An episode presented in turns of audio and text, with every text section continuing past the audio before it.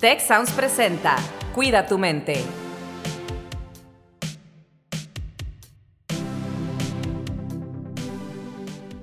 Hola, ¿qué tal? Mi nombre es Carlos Ordóñez y les doy la más cordial bienvenida a un episodio más de su podcast Cuida tu mente. Me acompaña Rosalinda Ballesteros, como de costumbre. Rosalinda, bienvenida, ¿cómo estás? Hola, ¿qué tal, Carlos? Muy bien y con un gusto estar aquí con este tema que es uno de los que a mí más me motiva y me gusta, con el tema de los actos de bondad. Y para eso nos acompaña el día de hoy Mario Toledo, que es investigador del Instituto de Ciencias del Bienestar y la Felicidad y que además ha hecho investigación sobre en qué momentos las personas estamos más dispuestos a hacer conductas a favor de los demás, prosociales o actos de bondad, como llamamos a este episodio. Bienvenido, Mario. Muchas gracias, Rosalinda. Este, pues gracias por invitarme, Carlos. Muchas gracias. Encantado de estar aquí platicando con ustedes. Comencemos entonces, Mario, por definir qué es la bondad. Vale, muy bien. Pues mira, la, bondad, Rosalinda, tiene que ver con una intención de ayudar a las personas. ¿no? Entonces, esa es, para mí, la manera de definir la bondad tiene que ver con esa clave, ¿no? La intención de ayudar, más bien el acto de ayudar a las personas, ¿no? O sea, va más allá de la intención y va más allá del poder comprender a las personas, ¿no? Muchas, muchas veces se puede eh, confundir los conceptos, ¿no? De decir, oye, pues es lo mismo la empatía a la, a la bondad este, o a la compasión, pues no, no es lo mismo, ¿no? O sea, la, eh, la, idea es que eh, cuando definimos la bondad, lo tenemos que definir a través de la, de la acción, de los actos que se generan en aras de ayudar a las personas. ¿no? Y sobre todo también tiene que tener un componente, un componente especial que es el no esperar eh, una retribución o, o evitar eh, un castigo o un premio. ¿no? Entonces, esa, esa es la clave de la bondad. ¿no? Eso es un acto intencionado de poder ayudar a otras personas sin la intención de recibir algo a cambio. Oye, Mario, pues me suena interesante eso que nos compartes porque me quedo pensando en actos de bondad, como dices, pero también en pensamientos bondadosos y como que pensamientos bondadosos pues no, no significan gran cosa por lo que te escucho si no se concretan, si no se llevan a cabo en un acto. Yo puedo pensar cosas muy lindas, pero si eso no lo traduzco en acciones, pues como que los beneficios no, no se notan, ¿verdad? Claro, digo, no, no, no me refiero a que no sirva de nada ni haya un beneficio, eh, sino más, o sea, pero sí, o sea, más bien el tema de la bondad tiene que traducirse en acciones, ¿no? Eh, cuando estudiamos ya a un nivel más complejo el tema de la bondad, se parece mucho al tema de la compasión, ¿no? Y, y sí hay un componente que eh, cuando definimos o cuando evaluamos medimos la, bondad, sí hay un componente que tiene que ver con la intención de ayudar a alguien más. Como dices, un pensamiento bondadoso tiene que ver con esta intención de poder ayudar a las demás personas, eh, de poder ayudar al mundo, poder desear que el mundo sea un mejor lugar. Sin embargo, pues es uno de los componentes que, que, que componen, o sea, que, que, ya hacen en su totalidad a la compasión. ¿no? Entonces, como dices, no es nada más de desear el bien, sino más bien es de llevarlo hacia una acción.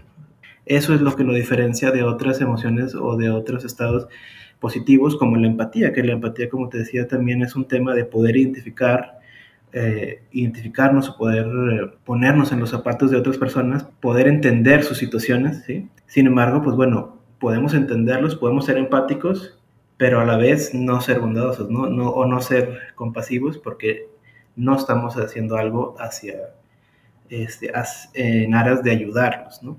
al revés, a veces podemos no ser empáticos, es decir, cuando decir no entiendo una situación, no entiendo lo que te está pasando, ¿sí? Este, a veces tal vez no tenemos la capacidad en ese momento de poder entender a la otra persona, sin embargo tenemos la capacidad de ayudar. Entonces eso, por ejemplo, pudiera ser una diferenciación importante entre lo que es la bondad, los actos de bondad y otros temas como la empatía, ¿no? Por ejemplo. La bondad entonces requiere esta... Eh disposición a ayudar o hacer el bien, incluso voy a decir como esto que mencionas, cuando yo no entiendo la postura de la otra persona, pero me interesa su bienestar. Entonces, cuando yo hago un acto de bondad, pues primero entiendo, yo no estoy esperando nada a cambio, pero además estoy esperando que a esa persona le vaya bien con lo que yo estoy haciendo, ¿no? Ayudarlo, sacarlo de una dificultad o incluso mejorar su situación sin que sea una situación difícil, simplemente pueda estar mejor, ¿no? ¿Cuáles serían ejemplos de estas situaciones, Mario? Mira, yo te puedo poner un ejemplo personal eh, que pues yo eh, como estudiante pues fui un desastre, ¿no? O sea, yo tuve una crisis ahí de identidad y, de, vocacional, etcétera. Entonces, eh, en algún momento de mi vida, pues en una familia de médicos, ¿no? Eh, pues yo iba a optar por ese camino también, ¿no? Entonces, pues resulta que pues la vida me fue llevando por otros caminos y dije, ¿sabes qué? La medicina no es lo mío. Y para una familia de médicos, el decir ya no voy a estudiar medicina, pues implica haber tirado mi vida a la basura, ¿no? Entonces, em, pues mis padres viendo que yo tenía aptitudes, que tenía un buen promedio, que tenía diferentes habilidades que me podían hacer una buena, o sea, un buen profesionista, un buen médico, pues no, no, podían entender por qué mi decisión de salirme de esa carrera, si me podía brindar un buen futuro, una buena profesión, iba a ser bueno en ella, ¿no? Eh, sin embargo, yo siempre he contado con el apoyo de mi, familia, ¿no? O sea, siempre conté como niño, como adolescente, como adulto, siempre conté con su apoyo, ¿no? Entonces, para mí siempre ese ha sido un ejemplo eh, magistral de la bondad, ¿no? Es decir, no entiendo tu decisión, no sé por qué estás, incluso no sé si te, si te irá mejor en la vida, confío en ti de que tú quieres hacer esto y que para ti esto va a ser lo mejor, ¿no? Y te apoyo en, en todas tus decisiones, ¿no? Entonces, eso es una, eso para mí es un, es un acto magistral de, de, de, bondad, ¿sí? A veces también hay situaciones en las que es muy difícil, por ejemplo, relacionarnos o ponernos en el lugar de otra persona, ¿no? Eh, hay personas que han pasado por situaciones de hambruna, de guerra, de violencia, ¿sí? que es muy difícil ponernos en su lugar, ¿sí? porque no, no, lo, no lo vivimos tal cual. Eh, entonces, para esas personas también a veces ser empáticos puede ser difícil porque es difícil imaginarnos a nosotros en esa situación. No sabríamos qué, qué haríamos ni podemos relacionarnos con esa situación porque, eh, pues porque es muy diferente a lo que hemos vivido nosotros.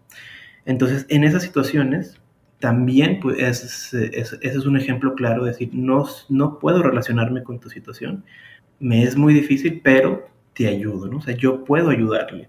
Eh, puede ser que a lo mejor no pueda relacionarme con alguien que ha, ha, sufrido hambruna, porque yo no la, no, afortunadamente no he tenido que pasar por eso, pero yo puedo ayudar a alguien a que no sufra de hambruna. Eh, yo, por ejemplo, puedo, no puedo relacionarme tal vez con una situación de acoso, porque, pues porque mis circunstancias no me han este, expuesto a una situación así, pero yo puedo, eh, yo puedo eh, ayudar a alguien para que no sufra cosas. Entonces, eh, esos serían ejemplos claros de, esta diferencia que te digo, ¿no? O sea, como el cuando uno puede accionar, ¿sí? Aunque esté viviendo otras circunstancias. Oye, Mario, ¿y qué, qué es lo que nos dice la, la ciencia acerca de los beneficios de los actos de bondad, porque entiendo que hay varias investigaciones que han pues estudiado esto, ¿no? Sí, claro, claro. La, hay muchas investigaciones muy interesantes sobre qué efectos tiene los actos de bondad sobre el bienestar y sobre la felicidad de las personas. ¿no? O sea, de entrada, este, podemos eh, mencionar un estudio que, que, se ha hecho, ¿no? Este, en donde se ha estudiado, por ejemplo, a personas que durante seis semanas llevan un registro de los actos de bondad que han hecho. ¿no? O sea, se les pide que todos los días tengan un registro de, de, qué actos bondadosos. Eh, entiéndase un acto de bondad desde algo muy simple, ¿no? O sea, como ayudar a alguien a, a, a cruzar la calle, ofrecerle a alguien algún refrigerio, algún café o alguna, este, ayudarles con algún tipo de, problema en el trabajo, ¿no? Este, entonces, a estas personas se les pedía que, eh, que fueran registrando todos sus actos de bondad por seis semanas y bueno, se, encontraron cosas muy interesantes, ¿no? O sea, por ejemplo, se encontró que eh, a estas personas también se evaluaba sus, niveles de felicidad y se encontraron cosas muy interesantes, ¿no? O sea, las personas más felices, ¿sí? Tenían una mayor motivación para ser amables, para ser bondadosos, reconocían con mayor facilidad la bondad de los demás. Eh, y bueno, y además pues tenían, incrementaban en mayor medida sus actos, ¿no? Es decir, cada vez iban generando más actos bondadosos. Entonces, eh, entonces estos estudios nos empiezan a hablar sobre que hay una relación muy grande entre la felicidad, el bienestar de las personas con la intención de ayudar, con la acción de ayudar y con el reconocer eh, cuando las otras personas hacen cosas por nosotros.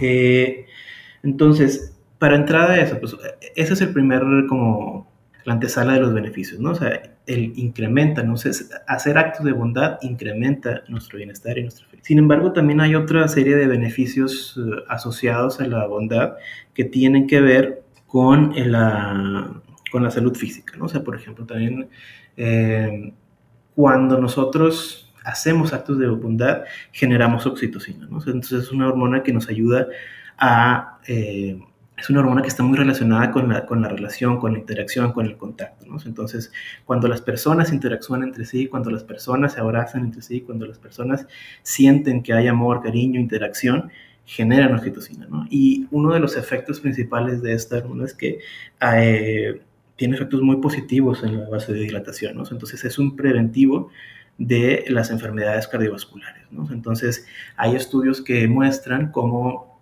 cuando las personas generan este, constantemente oxitocina, pues bueno, eh, tienden, tiende a haber menos mortalidad por, por enfermedades coronarias. ¿no? Incluso hay, hay un caso, el caso de Roseto, es una, es una región en Estados Unidos en donde las personas eh, donde tenían muy bajos índices de mortalidad por casos de enfermedades cardiovasculares.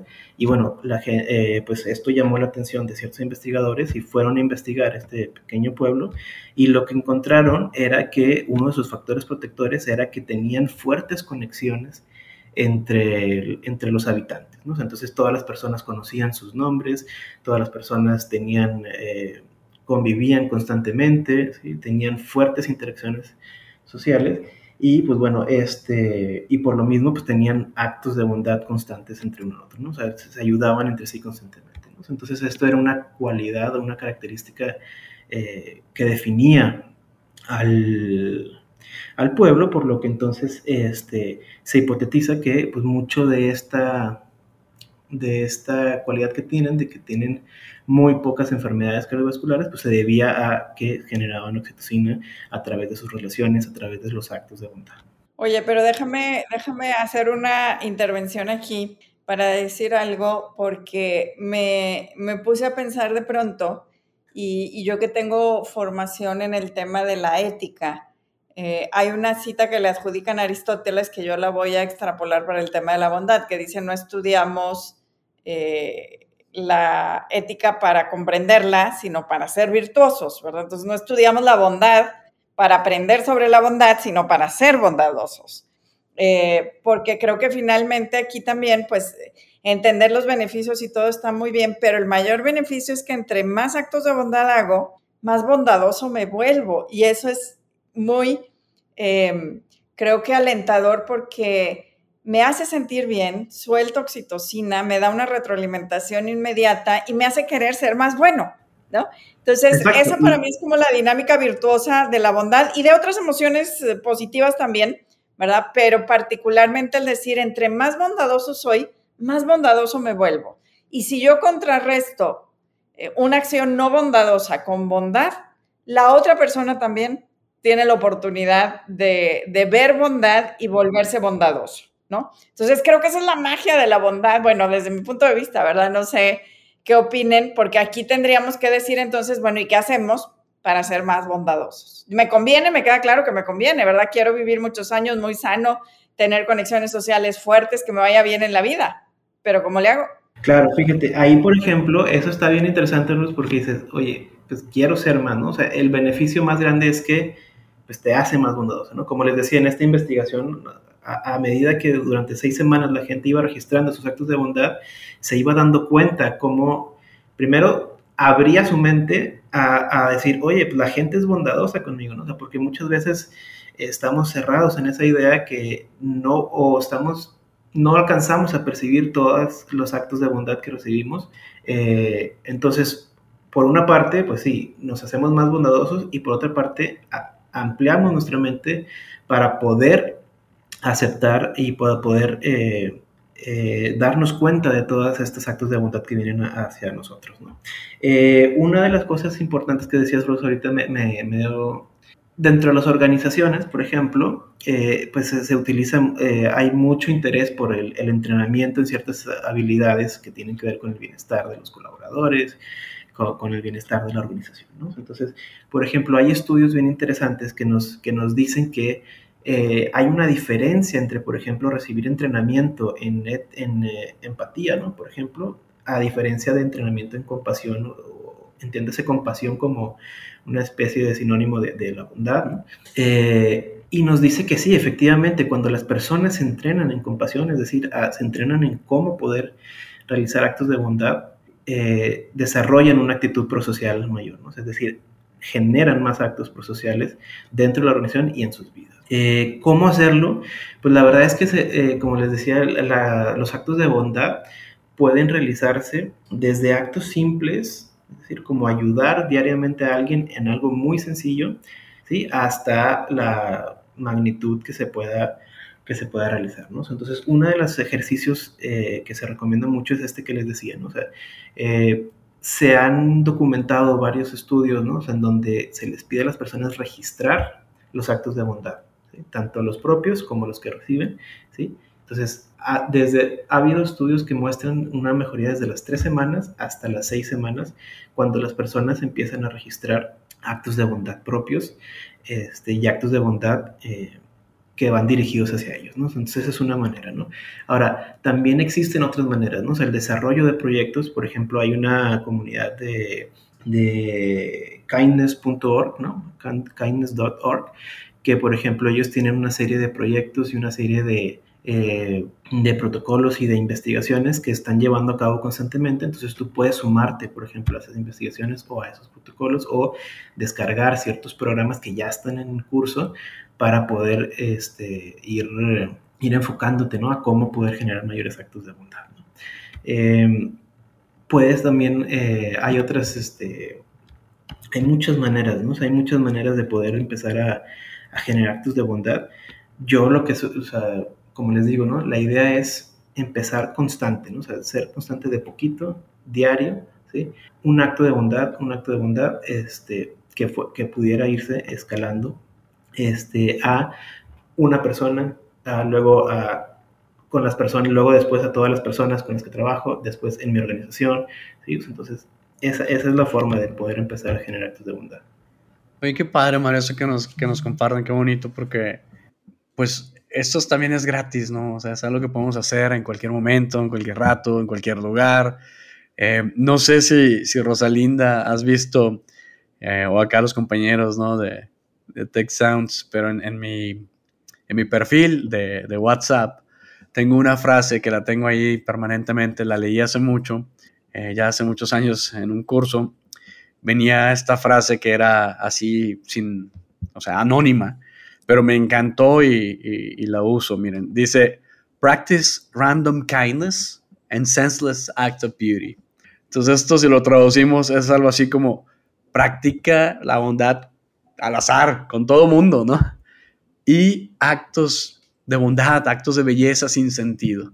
Entonces me gusta mucho esta, esta frase que leí hace ya muchos años y me la, me la apropié la pongo aquí en mi, en mi perfil de WhatsApp porque me gusta bastante. Y hablando de todos estos beneficios, pues mucho se ha dicho, ¿no? De que los actos de bondad, pues obviamente benefician a la persona, a la, que recibe el acto de bondad, pero también la persona que da, que recibe o que, que, que ejerce el acto de bondad, recibe esos beneficios. Entonces, es algo maravilloso porque digo, a diferencia de, del dinero o cosas así materiales, si yo tengo 10 dólares y le reparto 5 a Rosalinda y yo me quedo pues con 5, pero si yo le reparto 10 de bondad a Rosalinda, pues ella se queda con 10 y yo me quedo con 10, ¿no?